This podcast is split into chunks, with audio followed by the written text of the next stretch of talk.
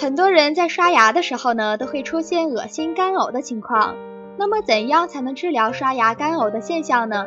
首先，我们可以坚持早晚用淡盐水漱口，这主要是对咽部进行杀菌、清洁和湿润，并且改善咽部环境，预防细菌感染。还有很多人，不管是春夏秋冬，都用凉水刷牙。其实，用凉水刷牙不但对牙齿不好，还不能使牙刷毛变软。容易造成牙龈出血，引起恶心，所以大家呢最好选择用温水刷牙。平时呢，我们还要保证充足的睡眠，避免辛辣刺激的食物，并且啊多吃一些新鲜的水果蔬菜。坚持下来，慢性咽炎的症状就会改善，那也就可以缓解刷牙干呕的现象了。